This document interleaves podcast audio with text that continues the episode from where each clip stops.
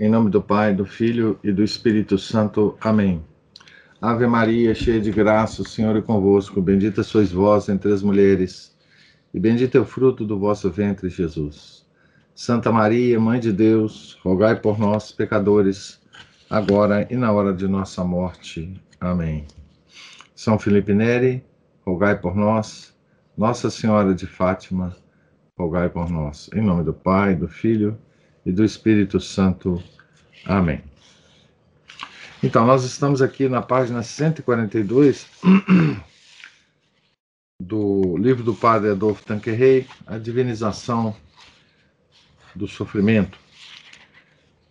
Nós estamos descrevendo o terceiro grau, o amor à cruz. É, isso está dentro do, do, da descrição geral que o Padre Tanqueray está usando, né? As etapas ou graus na aceitação do sofrimento. E, e nesses graus, na, um deles é o terceiro, e nós estamos descrevendo os vários aspectos desse terceiro grau. E nós estamos aqui no amor de beneplácito ele completa e aperfeiçoa o amor de complacência. Ele consiste em um desejo ardente de glorificar e de fazer glorificar aquele que amamos. Em se tratando de Deus, essa glória que lhe damos é apenas exterior, pois sua perfeição interior, sendo infinita, em nada pode ser aumentada mas a glória exterior pode crescer. E nesse sentido, podemos dar livre curso à nossa iniciativa. Por outro lado, quanto mais amamos a Deus, mais nos sentimos impotentes para glorificá-lo. E então nos unimos ao Verbo encarnado, o grande religioso do Pai, que, sendo Deus e homem, oferece à Santíssima Trindade louvores infinitos.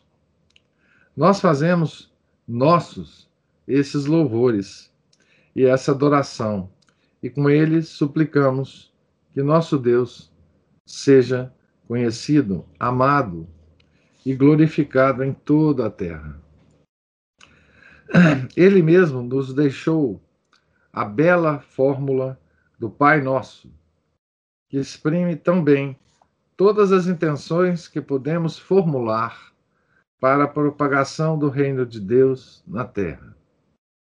Sabendo que o Verbo encarnado é constantemente imolado no santo sacrifício em todos os cantos do mundo,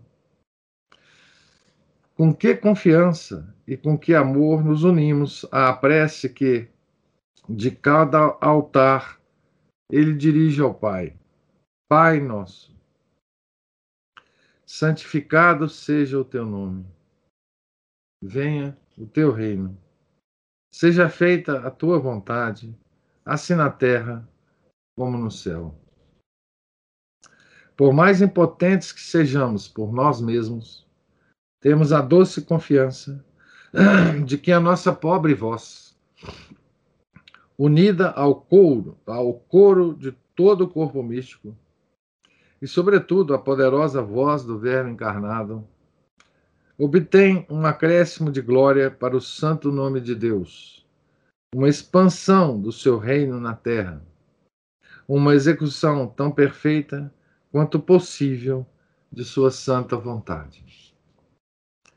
Mas, ao mesmo tempo, é difícil compreender que todos esses votos que formulamos, se são sinceros, supõe muitos sacrifícios de nossa parte e, sobretudo, muita humildade para renunciar ao nosso egoísmo, muita generosidade para colaborar com todas as obras católicas do mundo, sobretudo as obras missionárias, muito amor pelas pobres almas, ainda tão numerosas, que não conhecem seu Deus e seu Salvador. Assim, somos sempre chamados ao sacrifício. E a um, a um sacrifício tanto mais intenso quanto melhor compreendemos as exigências do apostolado, como as descreve Santa Teresa de Lisieux. Abre aspas para Santa Teresa de Lisieux. A história de uma alma. E também Esprit de Sainte Thérèse. São as duas obras que ele cita aqui.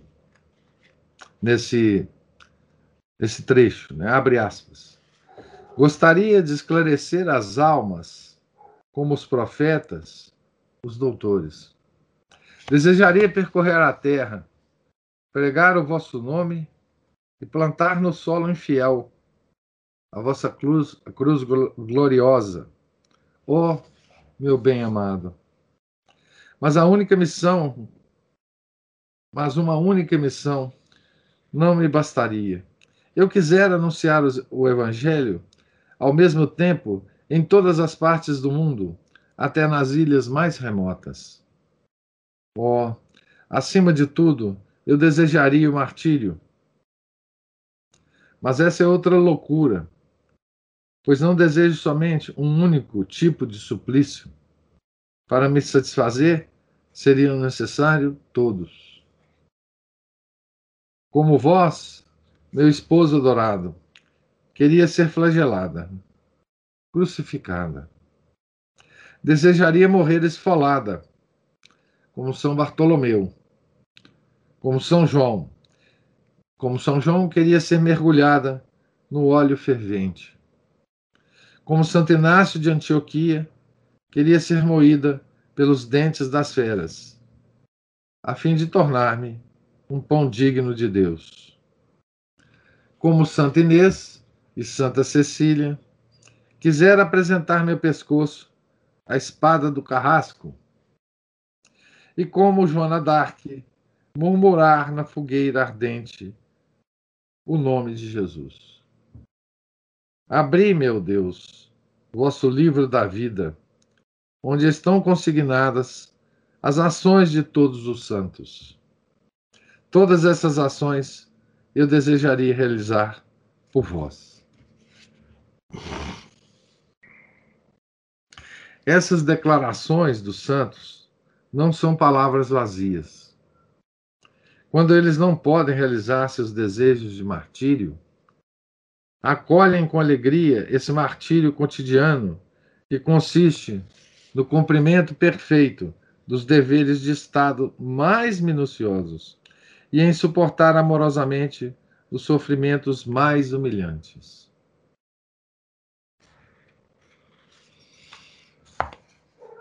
Esse é o amor de beneplácito. Agora, o amor de amizade. Tão doce ao coração, ele exige sacrifícios ainda mais generosos. Essa amizade comporta, além da benevolência e do zelo pela glória de Deus, a reciprocidade, o dom mútuo dos dois amigos. É a amizade que existe entre Deus e nós.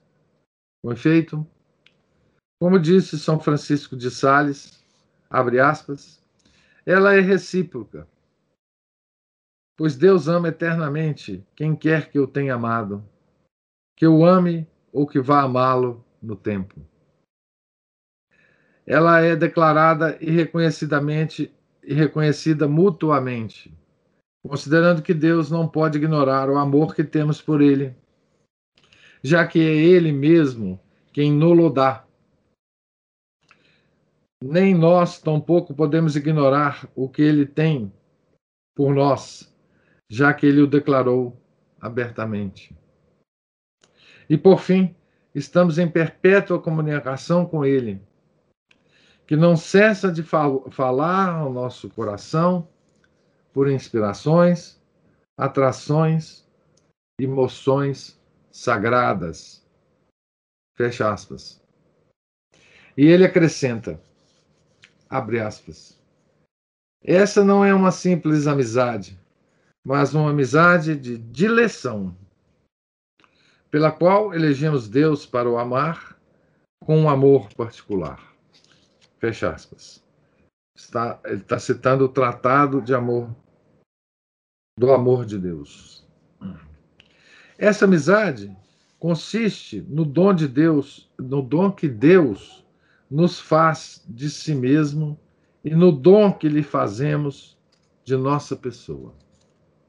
Vejamos, pois, o que é o amor de Deus por nós, para compreender qual deve ser o nosso por Ele.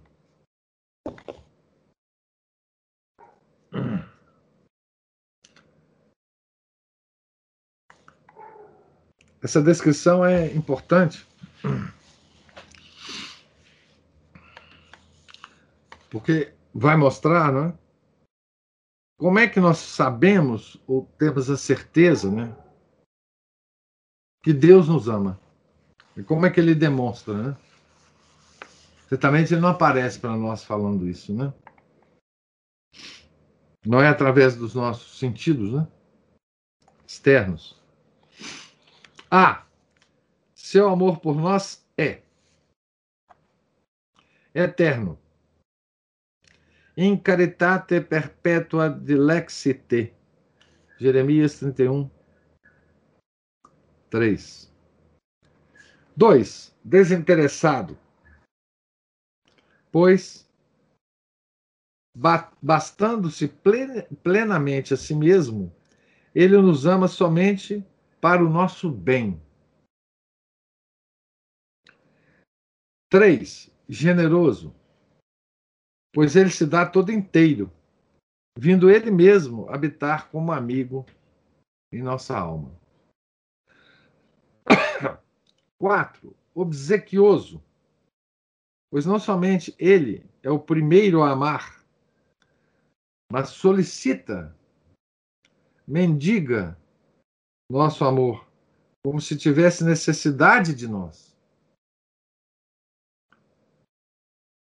Abre aspas. Meu encanto é estar com os filhos dos homens.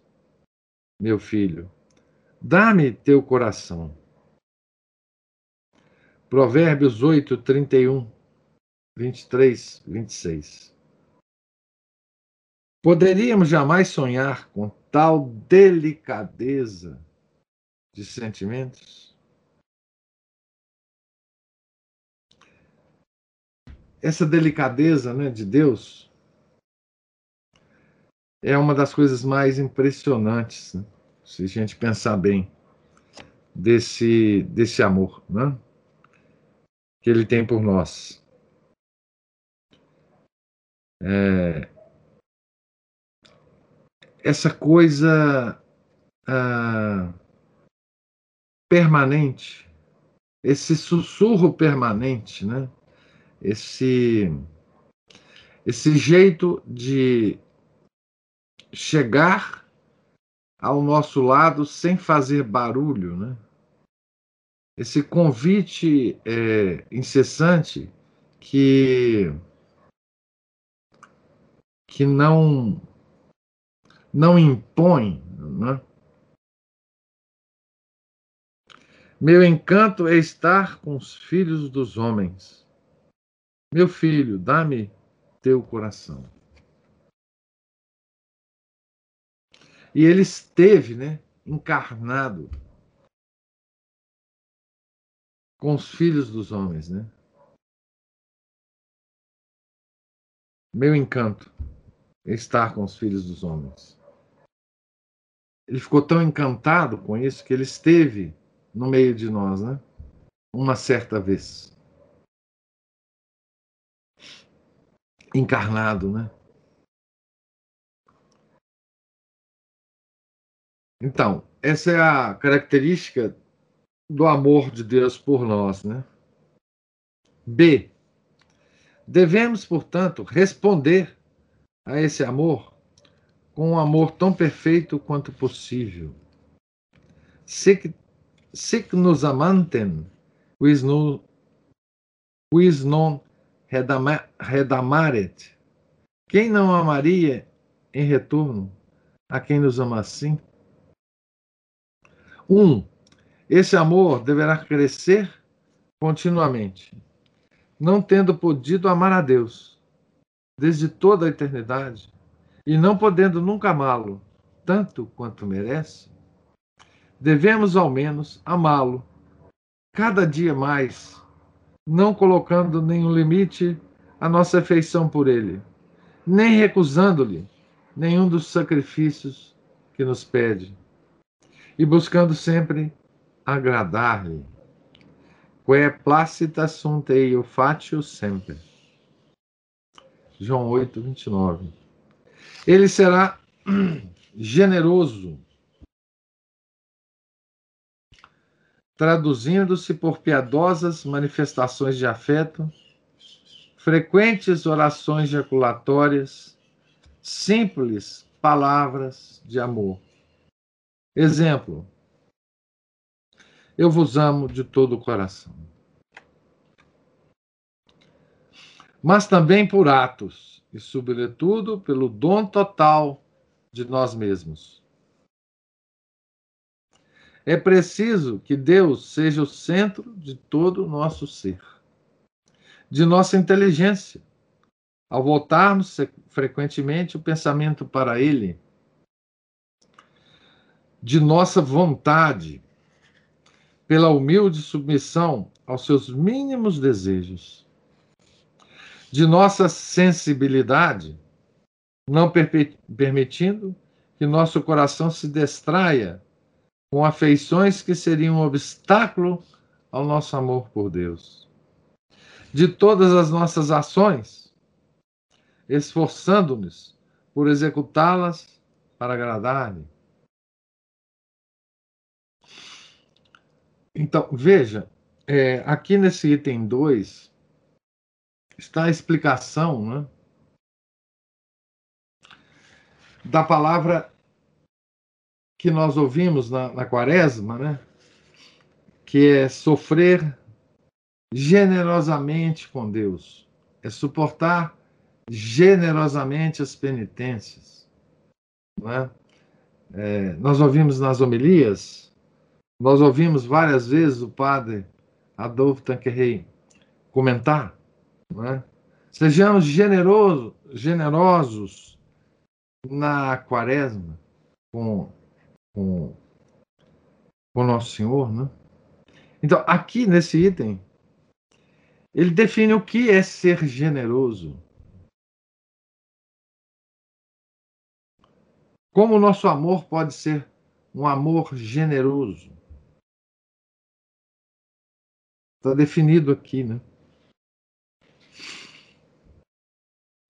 E note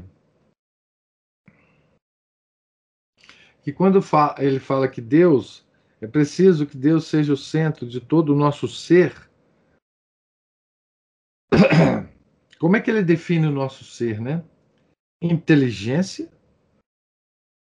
vontade e sensibilidade. Ou seja, inteligência e vontade e os sentidos. Internos e externos. Três, ele será desinteressado. O amor será desinteressado. Nós o amaremos por si mesmo, muito mais do que por seus dons. E é por isso que o amaremos na secura, tanto quanto na consolação, repetindo-lhe com frequência que desejamos amá-lo e amá-lo por ele mesmo. É assim que tentaremos apesar de nossa impotência, responder à amizade. Ora, quem não vê o quanto esse amor exige de sacrifícios a cada instante de nossa vida? Para dar-se, é preciso possuir-se.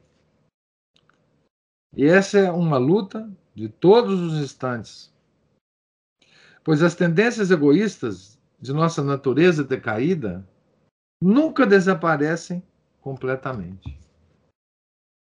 Mas tendo já sido vencidas pela graça, elas voltam a assaltar-nos, sobretudo nos momentos de provação, e só podemos triunfar delas por uma vigilância e uma luta contínuos. Olha a coisa interessante, né? Para dar-se é preciso possuir-se. Logo depois que ele fala isso, ele fala das nossas tendências egoístas, das tendências egoístas das nossas, é, da nossa natureza decaída. Isso significa que essas tendências, não é? é quando a gente se deixa dominar por essas tendências, é porque a, nós não estamos nos possuindo aí. Nós estamos sendo possuídos por essas tendências. Por isso que ele fala que para nós nos possuirmos, nós temos que lutar contra isso. Né? Para oferecer a Deus a nós mesmos, mas nós temos que nos possuir para oferecer. Né? Sem dúvida, o autor da imitação descreveu em termos líricos os maravilhosos efeitos do amor divino. Ele alivia nossas dores e nossos fardos, que tem uma expressão em latim, da nonocine onere portate et homine amarum dulci ac sapidum effecit. Ele nos eleva até Deus, porque nasceu de Deus. Quia amor ex Deus natus est, nec poteste nisi in Deo quiecere. Ele nos dá asas para voar com alegria até os anjos, aos atos mais perfeitos, até o dom total de nós mesmos. Amans volat currit et letator dati omnia pro omnibus. Ele nos impele também a fazer grandes coisas e avisar a maior perfeição. Amor Iesu nobilis ad magna operanda impellit, ed ad desideranda semper perfectiora excitate. Ele está sempre vigilante, nada se queixa de suas fadigas, não se deixa bater pelo temor. Mas, como a chama viva, eleva-se cada vez mais alto e atravessa em segurança todas as dificuldades. Amor vigilate, fatigatus non lassato, territus non conturbato, sed sicut vivax flama, sursum erumpiti, sequirique per transiti. Ele produz também uma grande alegria e dilação da alma. É, com efeito, o começo da posse do supremo bem. Incoácio vite eterne in nobis. E essa posse enche nossa alma de alegria. Das vera cordes gaudia. Ele está citando várias partes do, do, do imitação de Cristo. Né? Assim, continua a imitação. Não há mais, não há nada mais doce, nada mais agradável, nada melhor no céu e na terra. Nihil dulcius est amore. Nihil jucundius. Nihil plenius nec melius in cielo et in terra. A principal causa dessa alegria é que começamos a tomar consciência de forma mais viva da presença de Jesus e da presença de Deus em nós. Esse cum Iesu dulcis paradisus, te sequidem presente, jucunda sunt omnia, te alten absente fastidium te cunquita. Cunquita. A essa alegria se segue uma paz profunda quando temos a convicção de que Deus está em nós e exerce sobre nós uma ação, uma solicitude paternal, abandonamos-nos abandonamos a Ele com uma doce confiança. Confiamos-lhe com segurança o cuidado de todos os nossos interesses e assim desfrutamos de uma paz, de uma serenidade perfeita. Tu facies cor tranquilum et pacem maniam letitiamque festivam. Mas o autor acrescenta, o autor da, da imitação, né? no fim do mesmo capítulo, quem não está pronto a tudo sofrer e a abandonar-se inteiramente à vontade do seu bem-amado, não sabe o que é amar. É preciso que aquele que ama abrace com alegria tudo o que há de mais duro e mais amargo por seu bem-amado, e que nada o possa desviar dele. No capítulo seguinte, ele descreve algumas provações do verdadeiro amor. Está é, tá ainda dizendo sobre a, a, imitação de Cristo. Né? Abre aspas. Aquele que ama intensamente permanece firme na tentação e não cede nunca às sugestões artificiosas do inimigo. Tanto nos maus quanto nos bons momentos, seu coração é igualmente meu.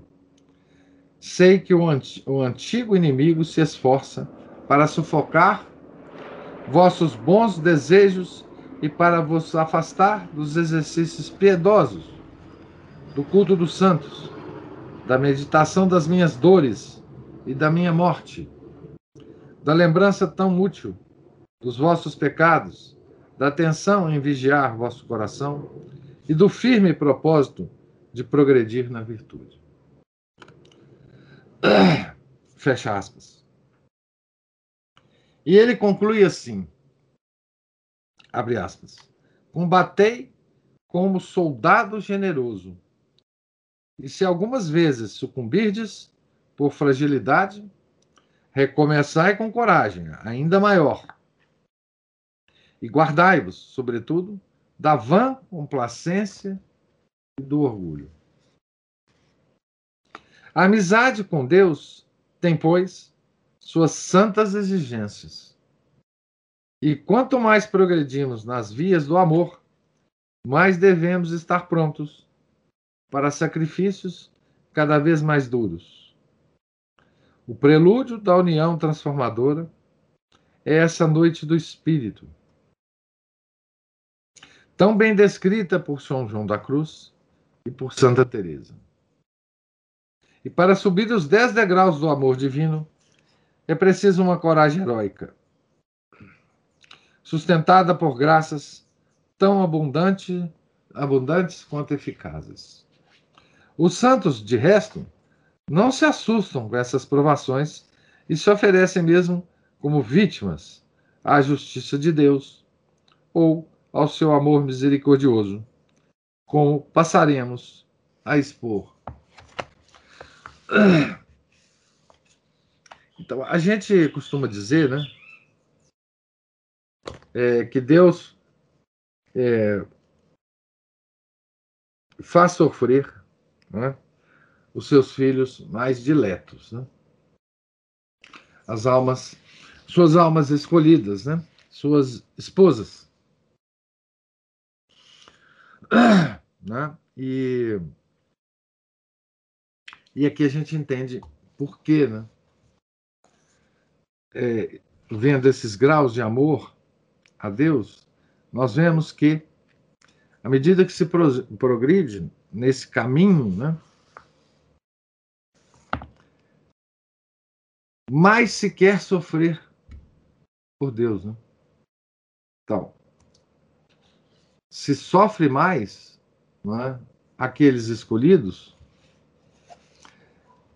é porque eles próprios querem sofrer e, através desse sofrimento, dar uh, ou expor uh, exteriormente a glória de Deus, né?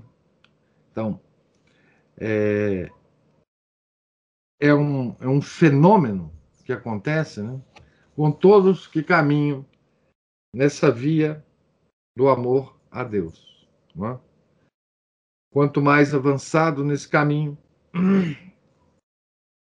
né, mais serão esses sofrimentos que só poderão ser é, suportados, como o Padre Tanqueray diz, né, por graças tão abundantes quanto eficazes.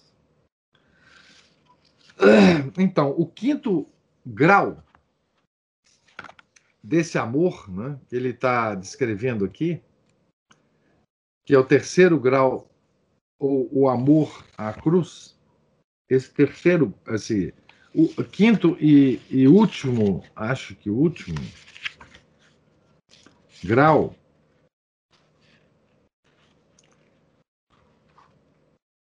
é o último grau, se chama loucura da cruz. Então, eu vou, vou ler aqui até o final, porque é um, é um item maiorzinho aqui, mas é extremamente importante e interessante. A loucura da cruz. Quanto, quando o amor à cruz atinge nos santos um tal grau de magnanimidade que os leva a desejar toda a sorte de sofrimentos interiores e exteriores, para mais se identificarem com o divino crucificado e para o ajudarem mais eficazmente em sua obra redentora, quando ele os eleva a oferecer-se como vítimas à justiça ou à misericórdia divina, e a gloriar-se nas tribulações, nós o chamamos esse amor, né? A loucura da cruz. Nós já vimos nas nossas leituras aqui anteriores, né? É, vida dos santos, né? em que alguns se excedem mais né? nesse amor. Né?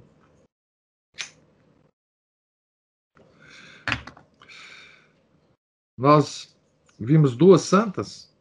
Uma delas vai ser, acho que uma delas vai ser citada aqui, que é a Santa Margarida Maria Alacoque, né? E mais recentemente vimos Santa Gema. Então, se a gente quiser entender como é que isso ocorre na vida de um santo em particular, né? É, essas duas santas são exemplos assim claríssimos disso, né? Aos olhos do mundo, com efeito, não é verdadeira loucura buscar assim as delícias da cruz?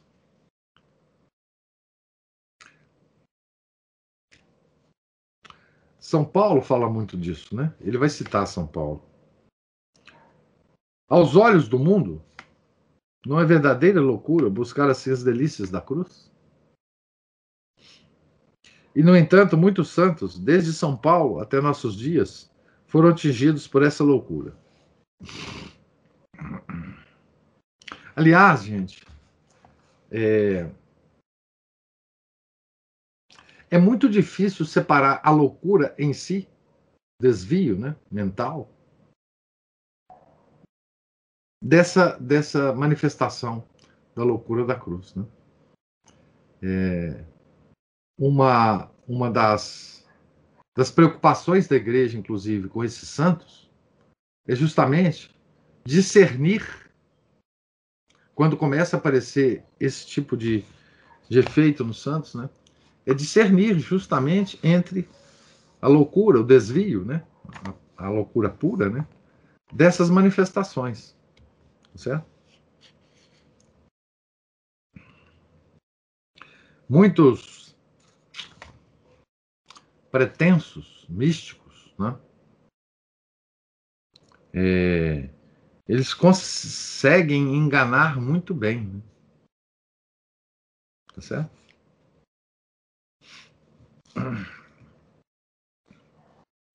E às vezes enganam a própria igreja. Né?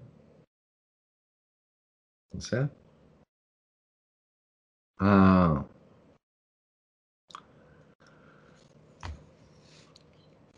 escutemos o apóstolo relatar-nos com uma espécie de exultação alguns dos seus sofrimentos. São Paulo agora, né? Abre aspas. Muitas vezes vi a morte de perto. Cinco vezes recebi dos judeus as 40 chicotadas menos uma. Três vezes fui flagelado. Uma vez apedrejado. Três vezes naufraguei. Passei um dia e uma noite em alto mar. Em minhas numerosas viagens, sofri perigos nos rios, perigo por parte dos ladrões, perigos por parte dos meus irmãos de raça, perigos por parte dos gentios, perigos nas cidades, perigos no deserto, perigos no mar, perigo por parte dos falsos irmãos. E mais ainda, fadigas e duros trabalhos, numerosas vigílias, fome e sede, múltiplos jejuns, frio e nudez. Isto sem contar a minha preocupação cotidiana, a solicitude que tenho por todas as igrejas. Quem fraqueja, sem que eu também me sinta fraco. Quem cai, sem que um fogo me devore. Se é preciso gloriar-se, é da minha fraqueza que me gloriarei. 2 Coríntios 11, 23, 30. Não se diria que essas numerosas tribulações são para ele como um título de glória? Irá ele vangloriar-se delas? Não certamente, mas ele quer servir-se delas para glorificar a Cristo. Abre aspas. Prefiro gloriar-me das minhas fraquezas, para que a força de Cristo habite em mim. Eis porque me alegro nas fraquezas, nos opróbrios, opróbrios, nas perseguições, nas necessidades, nas angústias, por causa de Cristo. Quando sou fraco, é então que sou forte. 2 Coríntios 12, 9, 10. O segredo desse amor ardente pela cruz é o seu amor por Jesus. Ele ama tudo, quanto aqui, tudo aquilo que o une mais intimamente ao Mestre. Tudo que possa aumentar a fecundidade do seu apostolado Assim acontece com os mártires.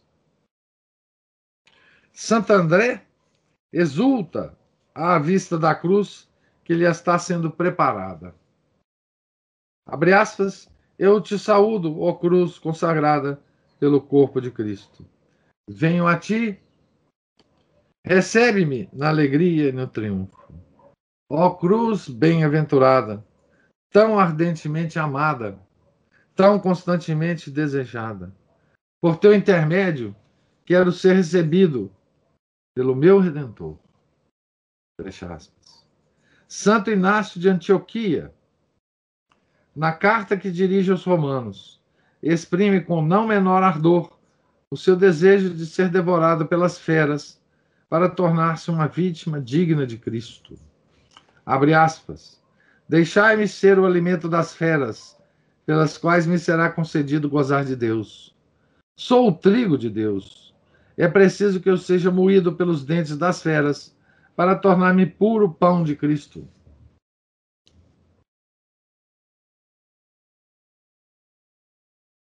Receando que seus amigos interviessem para obter a sua libertação, ele lhes suplica que não o façam, para não retardar sua união com Deus.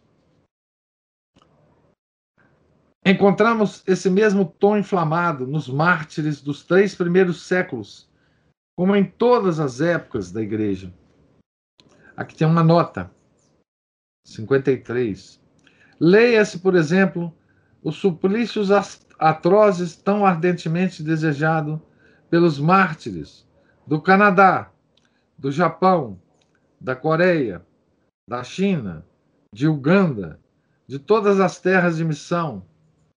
Em todos se encontra o mesmo tom.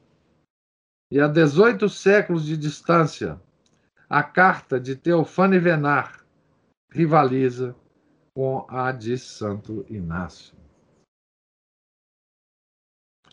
E não são somente os mártires que têm fome e sede de imolação, mas também os padres do deserto, que rivalizam largamente em seu ardor por sacrificarem-se por Deus. Também as virgens, que para se assemelharem aos mártires, consagram sua virgindade ao seu celeste esposo e se molam na prática das maiores austeridades e humilhações, a fim de melhor conservar sua pureza.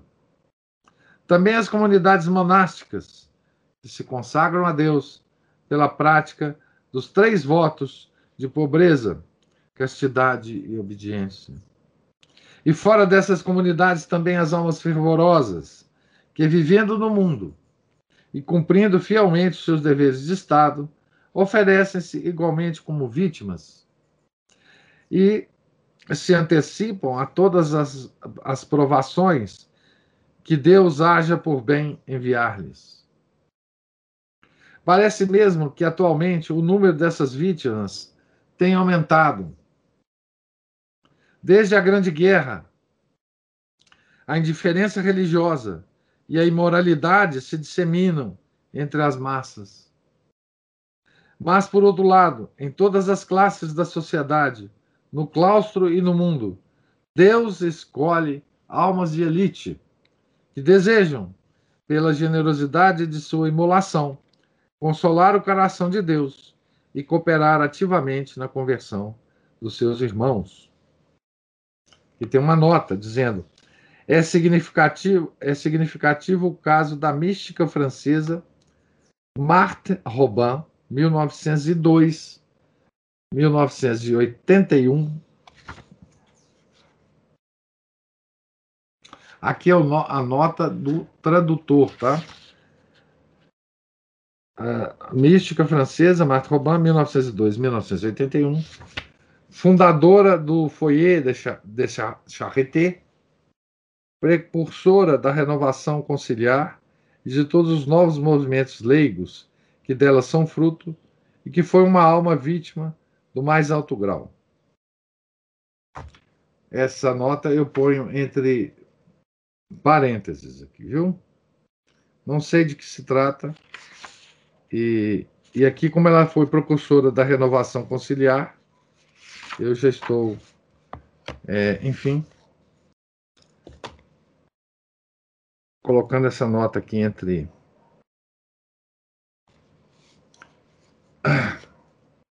parênteses.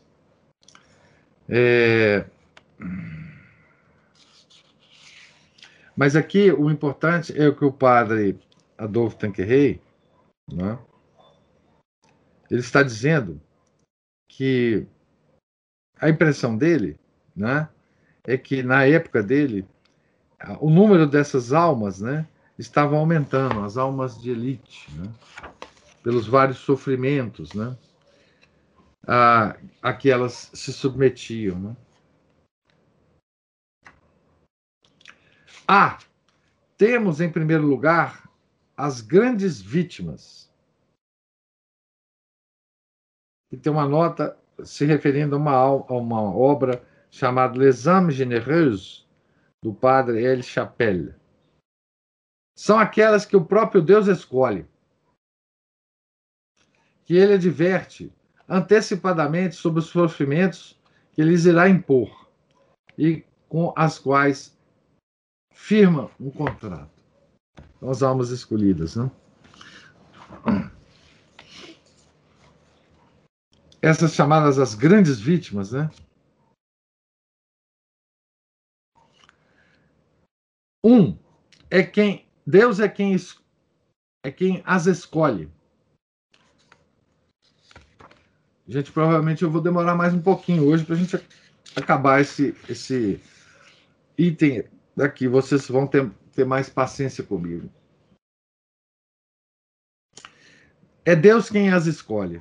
Nós mesmos podemos sofrer com humildade e com o vivo sentimento de nossa impotência.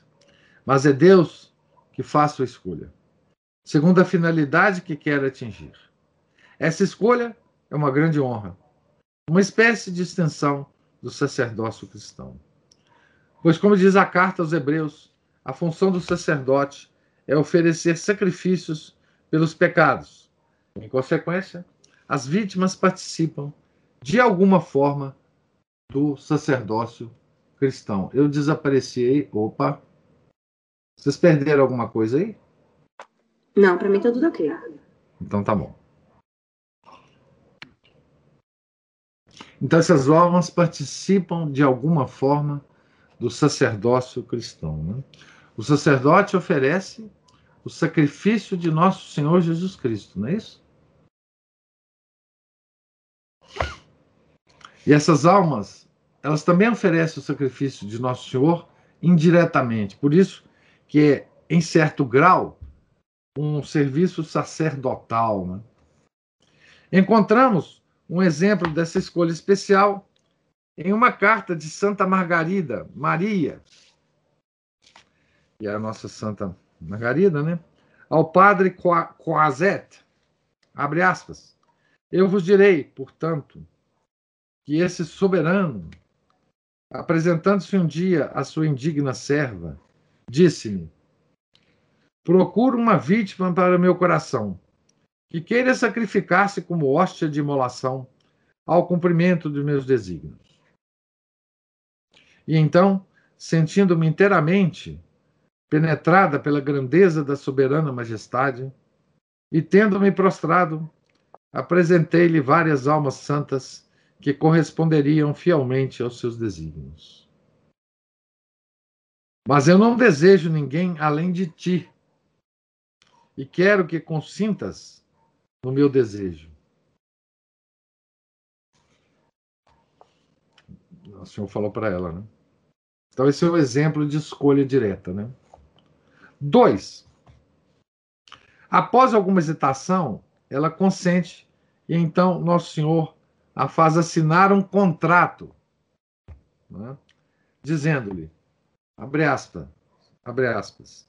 Este, enfim, toda minha e toda para mim, para fazer o que me agradar, como minha filha, minha esposa, minha escrava, minha vítima, joguete da vontade do meu coração. Esse coração será a tua garantia, será quem responderá e pagará por ti. Ele será o reparador de todos os teus, os teus defeitos e te proporcionará o cumprimento de todos os teus deveres e obrigações. E não te faltará o socorro, enquanto não lhe faltar poder. E como te entregaste inteiramente e te sacrificasse ao amor da sua vontade, não deves mais aplicar-te nem ocupar-te com mais nada, senão amá-lo e deixar-te sacrificar e imolar. Fecha aspas. São partes da carta que ela, que ela escreveu. Né? É evidente que não se pode assumir por si mesmo esse papel de vítima. Com efeito, para cumprir suas obrigações, são necessárias graças muito especiais que Deus não dá senão às almas por ele escolhidas. Aqui tem uma nota dizendo assim: lemos com efeito na vida de Thérèse Durneran, escrita por Amés, o seguinte: abre aspas. Quando alguém se oferece a Jesus como vítima, é sempre tomado ao pé da letra. Não podemos imaginar antecipadamente a que excessos podem conduzir-nos esses oferecimentos voluntários. Seu efeito sempre nos atinge em nossa parte sensível. Vemo-nos subitamente como uma vítima degolada por seu sacrificador. E então não devemos mais olhar a criatura que degola, mas o divino sacerdote que nos aniquila. Não nós o pedimos e nos tornamos sua hóstia. Ele não nos poupa e se serve de nós com toda a liberdade. E então, uma missa se renova em nossa alma. E nosso coração é o altar sobre o qual Jesus oferece continuamente esse misterioso sacrifício. Em certos casos, voltando ao texto aqui, né? Em certos casos, entretanto, o fato de entrar, depois de um cuidadoso discernimento vocacional, em uma congregação de vítimas, equivale a um chamado divino. Em certos casos, né? Trata-se, por assim dizer, de um apelo coletivo. Assim, quando Jules Adele, de Gerard Ricard, fundou em Marseille a Congregação das Vítimas do Sagrado Coração, ela fez com suas companheiras essa consagração a Deus. Abre aspas. Nós nos consagramos inteiramente a Deus e nos devotamos sem reservas a tudo o que Ele quiser de nós, em Sua misericórdia, como em Sua justiça, consentindo em ser vítimas por nossos pecados e pelos de toda a França, em união com Jesus Cristo na cruz, consentindo em sofrer por ele todos os sofrimentos que lhe aprover enviar-nos, desejando mesmo ser escolhidas como holocausto em expiação pelos crimes da França.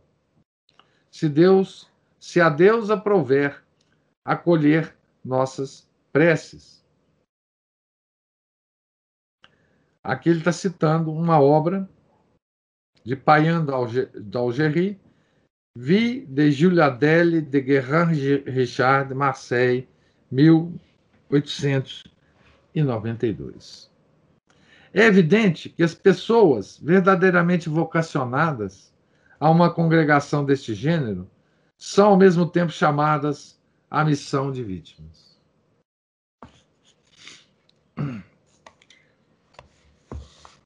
Os crimes da França, né? Pecados da França. Isso no século XIX, né? E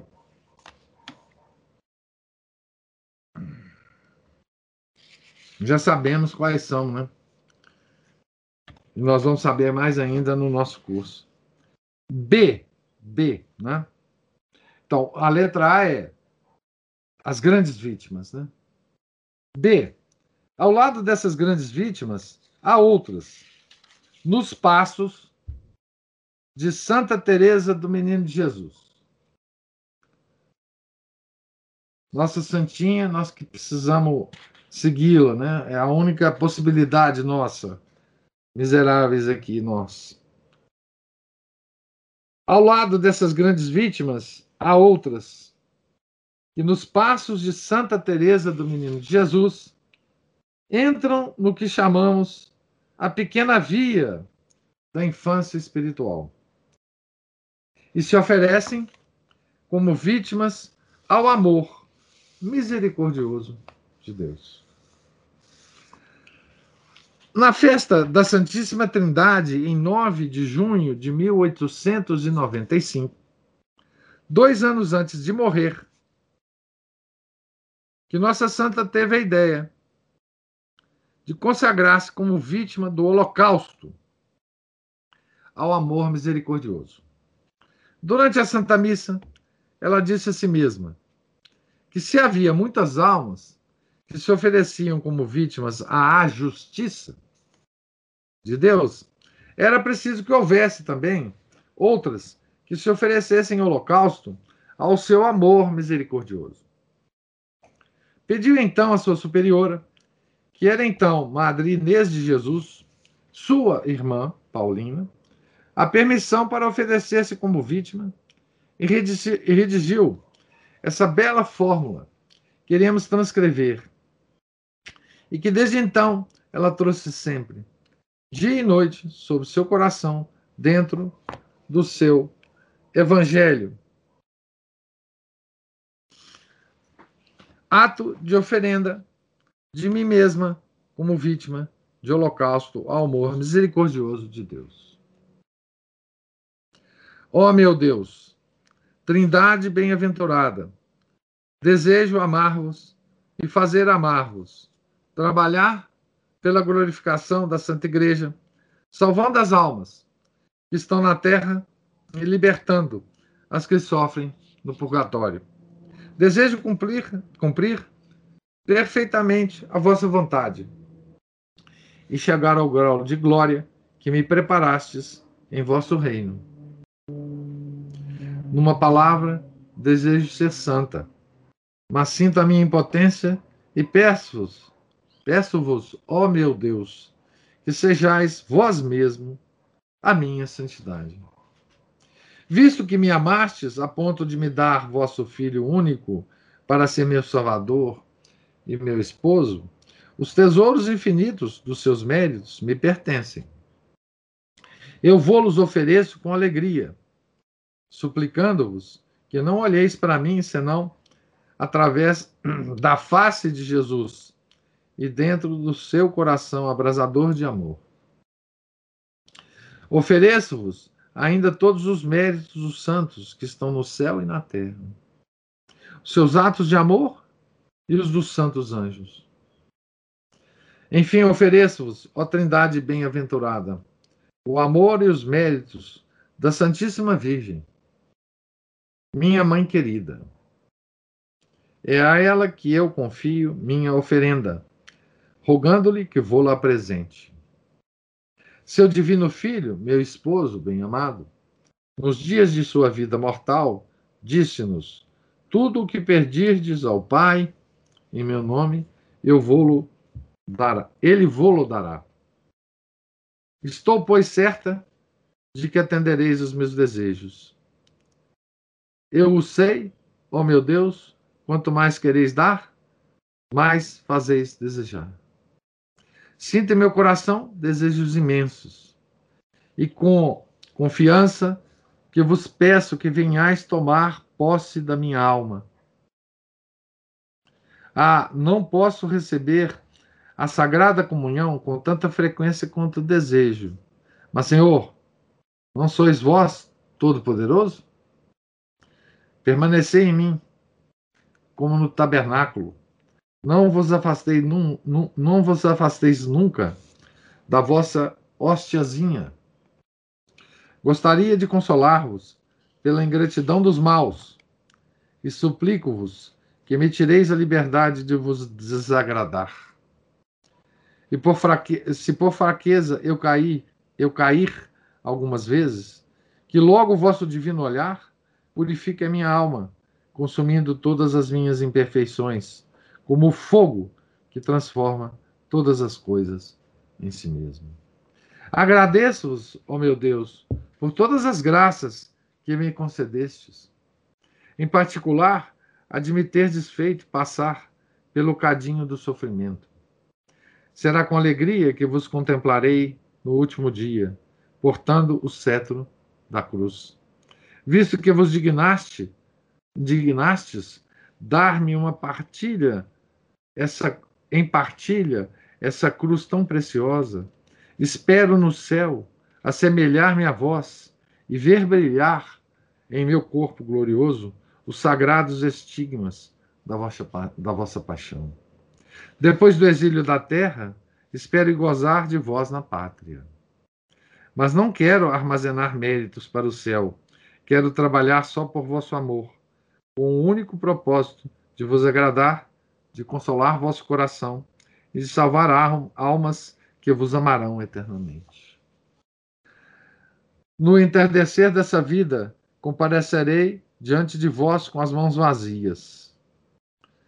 Pois não vos peço, Senhor, que contém as minhas que conteis as minhas obras. Todas as nossas justiças têm manchas aos vossos olhos.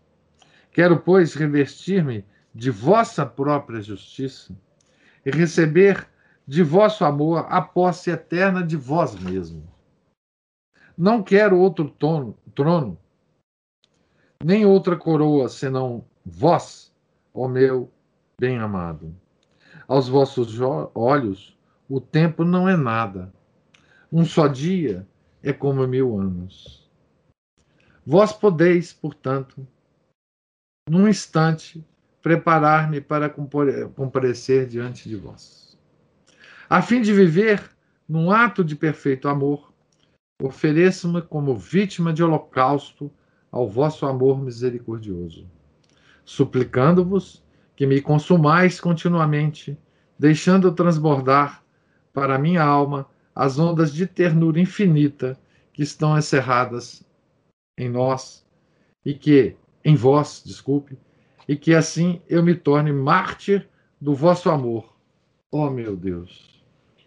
Que esse martírio, depois de me ter preparado para comparecer diante de vós, me faça enfim morrer, e que minha alma se lance sem demora no eterno abraço do vosso misericordioso amor.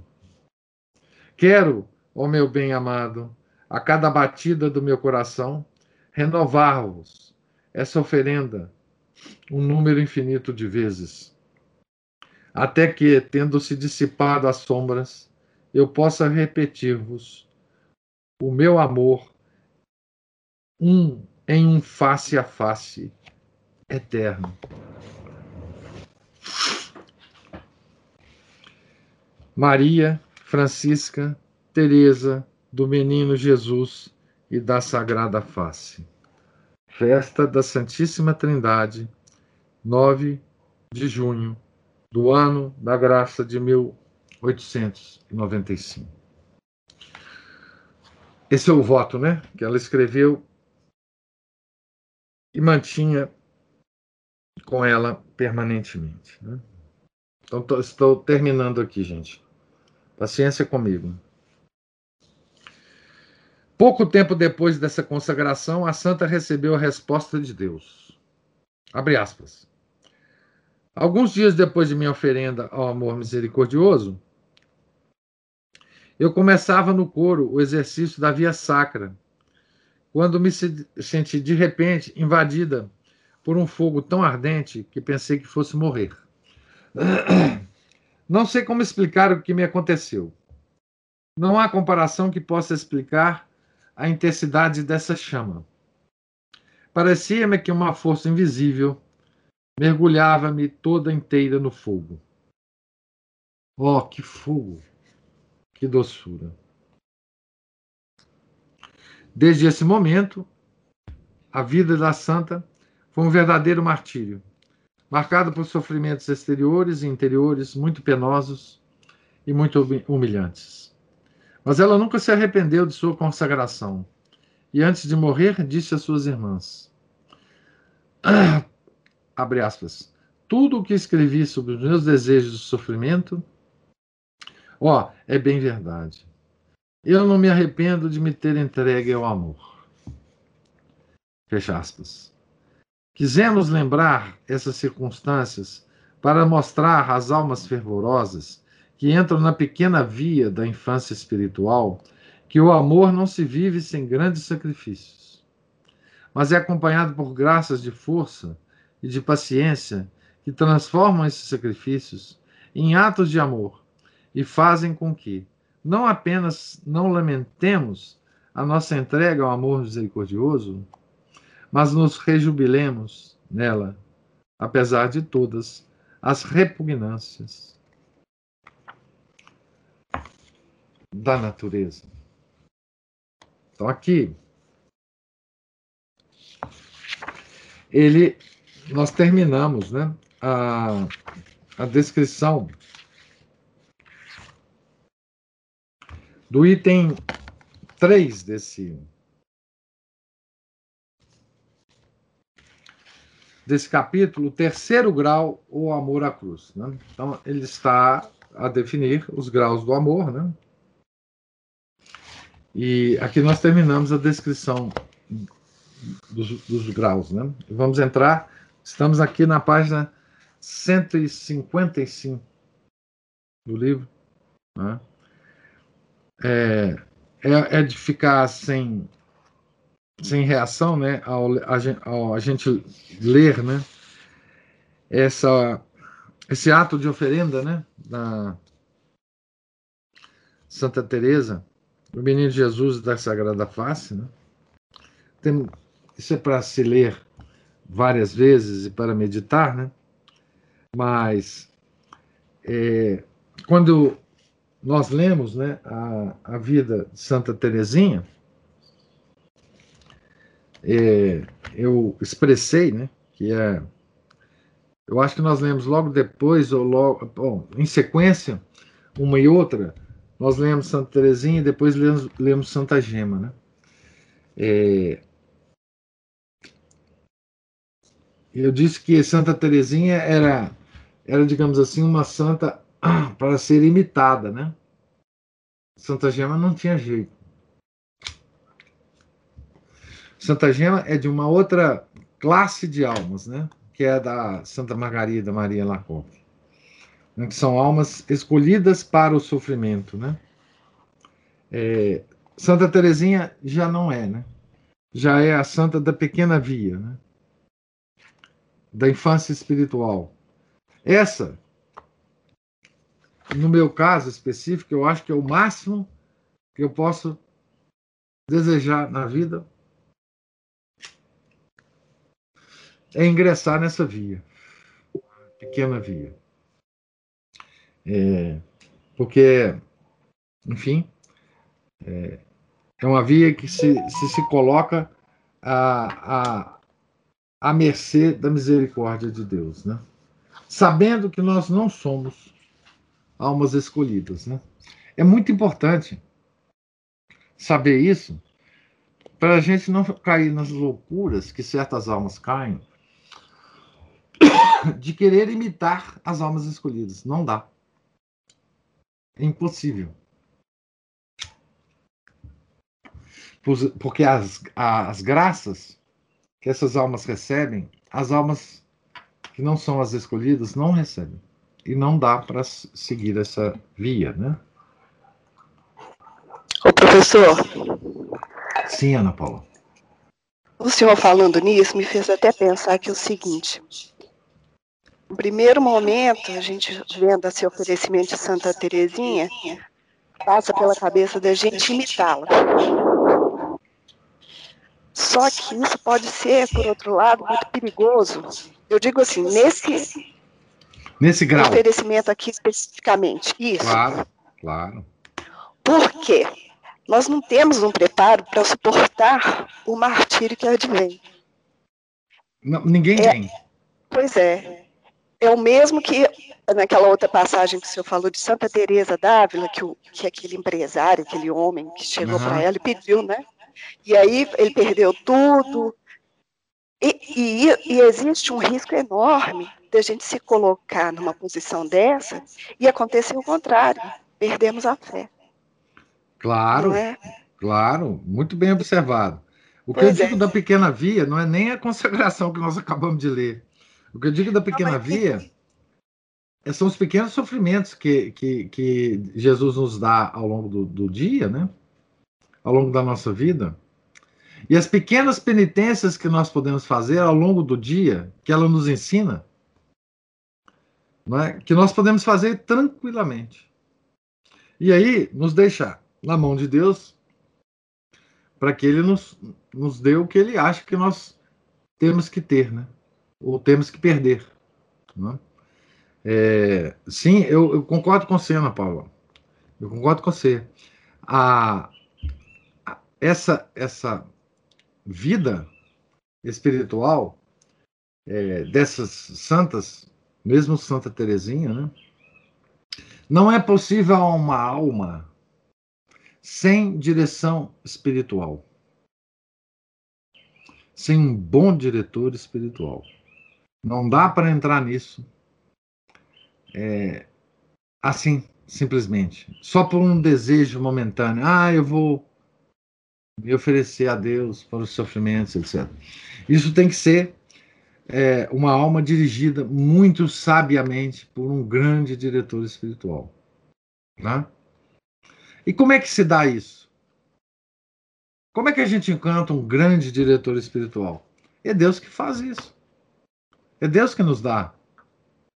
Se é para que a gente encontre um grande diretor espiritual em qualquer momento da nossa vida, ele vai nos dar esse grande diretor espiritual. Não é? Ele sabe tudo. Ele sabe tudo de nós, é, todo o nosso estado, que nós não sabemos, o estado da nossa alma.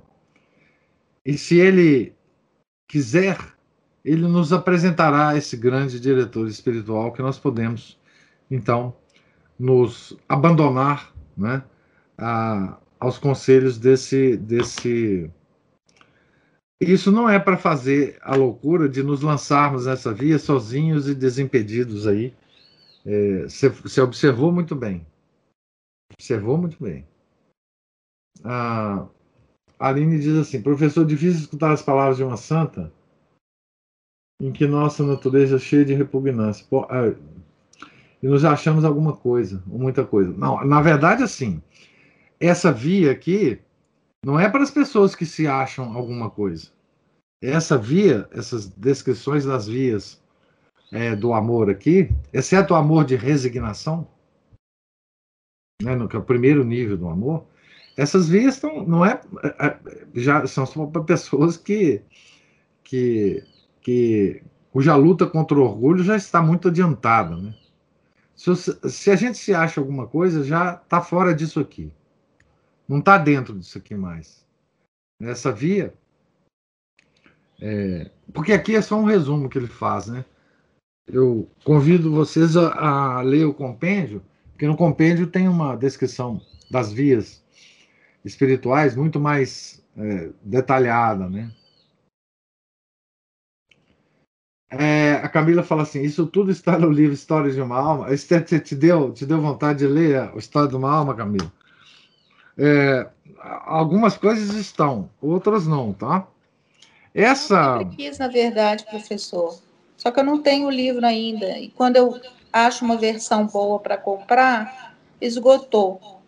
Aí eu ainda não comprei.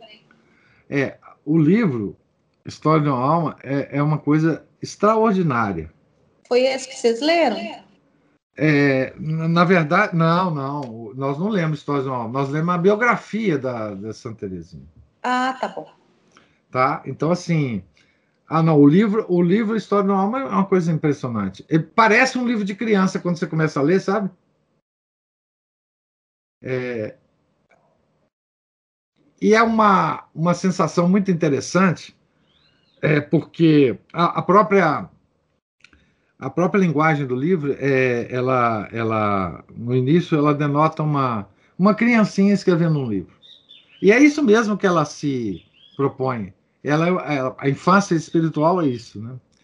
Mas daí quando você começa a ler você fala epa esse negócio aqui é diferente. Esse livro é diferente. Não é? Porque assim a pessoa que escreve embora a linguagem dela seja essa é de uma. O Santa Terezinha, gente, é uma extraordinária escritora. Extraordinária escritora. Né? É, Professor, sim? a pequena via que ela relata está no História de uma Alma? Ao longo. Ah, sim. Tá. Agora, tem muitas, muitos, muitos livros de, de teólogos e místicos sobre Santa Terezinha explicitando mais essa pequena via. Tá? Então, você tem muitos livros sobre Santa Teresinha. Santa Teresinha não é uma. Porque quando a gente se aproxima da, da, da, da figura de Santa Teresinha, a gente quer uma menininha, uma, uma santinha assim, bonitinha e tal. E, hoje ela não é, não é brincadeira, não. Né? Eu, aliás, eu espero que tenha ficado claro na, na, quando eu, eu li a, a, a vida dela, né, do, do, a biografia do René Guénon, do René Guénon, olha do Henri Guénon, é, essa, essa, toda essa complexidade da alma de Santa, de Santa Teresinha é uma coisa impressionante, né? É, pois é, foi a, a do do Guion. Pois é, a, tá aí, viu, no, no Spotify, tá, o, o Camila, a, a leitura. Uh, eu, eu, gravei no Spotify e, tá também no canal do, do YouTube. Né? Uh, então, gente, nós estamos praticamente no final, né? Eu não lembro livro. da compra coletiva desse, desse livro. Teve? teve. Teve. É, eu faltei nessa aula. é, não, mas passa despercebido, né, as, as, as coisas. Então, assim, é, eu provavelmente, gente, ou amanhã ou depois, é, nós terminaremos esse livro, tá?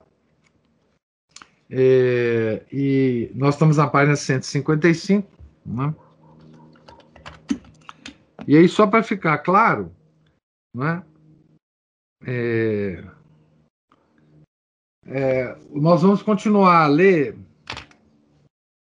na sequência desse, ainda hum, na quaresma, né? o, o livro do padre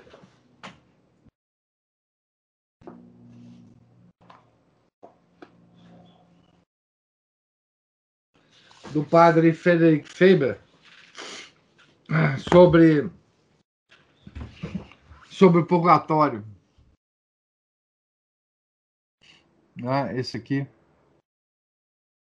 editado pela é, editora Eclésia. É, eu, eu, bom, o, o, o assunto, digamos, próprio né, de, da quaresma, das grandes, das grandes pregações quaresmais, né, obviamente, é propriamente o um inferno, né? Tá certo? É, mas tem um livro muito bom sobre o inferno é, que, que vocês podem ler, uh, que eu achei por bem é, ler sobre o purgatório, porque eu sinto que hoje as pessoas conhecem muito pouco sobre o purgatório. Ah, então, assim, ah, eu vou, ao longo da leitura, sugerir outros livros sobre o purgatório também, né? Mas, assim, é, eu acho que é, muito, é importante também nós conhecermos a respeito do purgatório, porque conhecendo bem o purgatório, nós podemos fa fazer uma imagem é, bem real do inferno, sabe? Além do que, esse livro ele tem um, um é, o primeiro capítulo dele é sobre o inferno. E eu acho que extraordinário esse capítulo. Então, então nós vamos é, fazer uma, uma leitura desse livro aqui. Tá? É um livro pequenininho, né? não vamos ficar muito tempo com ele, mas. É, não, Aline, o tradutor desse livro não é bom, não. É a única coisa que é que é falha nesse livro, sabe? Mas enfim, ele fez a tradução com com muito carinho, tá certo? Então, mais alguma observação, gente, que vocês queriam fazer? Eu vi que a, a, a Juliana fez uma observação aí no meio, mas eu vi bem depois ela dizendo, nossa, que coisa bonita a passagem, etc, etc, mas é, eu não, não soube exatamente. Oba, ela fez um oba aqui. Que lindo isso, mas eu perdi a, a parte, viu, Juliana? Só depois que eu vi o seu oba. Então, Deus lhes pague a paciência. Hoje foi mais longo, né? Nós tínhamos que acabar o item. É, tem um santo dia, amanhã, se Deus quiser, a gente talvez Professor, termine a leitura. Só um minuto. Ah, sim, pode falar. Eu perdi aqui, que minha conexão caiu. O que, que não é bom a tradução? Não, a Aline está brincando aqui que, te, que o livro tem um ótimo tradutor. É não, porque eu que traduzi o livro, Ele né? Mesmo. Do, do Padre Faber. Qual livro? Do Padre Faber. O próximo que a gente vai ler, do Purgatório? É. Ah, sim. Já é. comprei. É, pois é. Mas, eu, ah. eu, eu, fiz, inclusive, uma introdução aí, contando um pouquinho da vida. Acho que é, foi. É esse aí que a gente vai ler? É. É, eu fiz uma pequena nota biográfica do, do padre Faber hum. é, no início do livro, para vocês conhecerem mas, um pouco sobre ele. Eu não vou ler. Mas o senhor não, disse mas... que o senhor depois vai sugerir uns outros também, né? Ao longo da leitura, eu vou sugerir é, um livro sobre o purgatório que é assim absolutamente extraordinário, mas infelizmente não está traduzido, né? Tá? O professor, e, vou... É, depois você me passa o nome do livro de Santa Terezinha aí que vocês do Henrique Guion que vocês leram. O nome do livro. Passo. Chama é... só Santa Terezinha? Ah, Santa só, só um, um segundo aqui que eu acho que eu consigo achar esse livro. Eu tenho, professor. Aqui. Você tira a foto dele aí para mim, então? Ou, Tirei. Ô, Aline. É... Obrigado, viu? Você vai receber aí, ó. A Aline parece que tem todos os livros na, na, na ponta dos dedos lá. Eu não consigo ter isso aqui, infelizmente. Parece que ou ela tem um robô que pega os livros na estante, eu não sei o que, é que ela faz, não, porque. Não é porque eu tenho pouco, aí eu pego fácil. Ah, pô, eu sei, pouco, eu sei. Então Obrigada. é esse aí, o Henri Guéon, né? É da Quadrante, viu? Ele é baratinho esse livro. Acho que ele é. Obrigada. Então, é, tenham todos um santo dia. Amanhã a gente se encontra, se Deus quiser, né? Em nome do Pai, do Filho e do Espírito Santo. Amém. Ave Maria, cheia de graça, o Senhor é convosco. Bendita sois vós entre as mulheres. Bendito é o fruto do vosso ventre, Jesus. Santa Maria, Mãe de Deus, rogai por nós, pecadores, agora e na hora de nossa morte. Amém. São Felipe Neri, rogai por nós. Santa Teresinha do Menino de Jesus e da Sagrada Face, rogai por nós. Nossa Senhora de Fátima, rogai por nós. Em nome do Pai, do Filho e do Espírito Santo. Amém.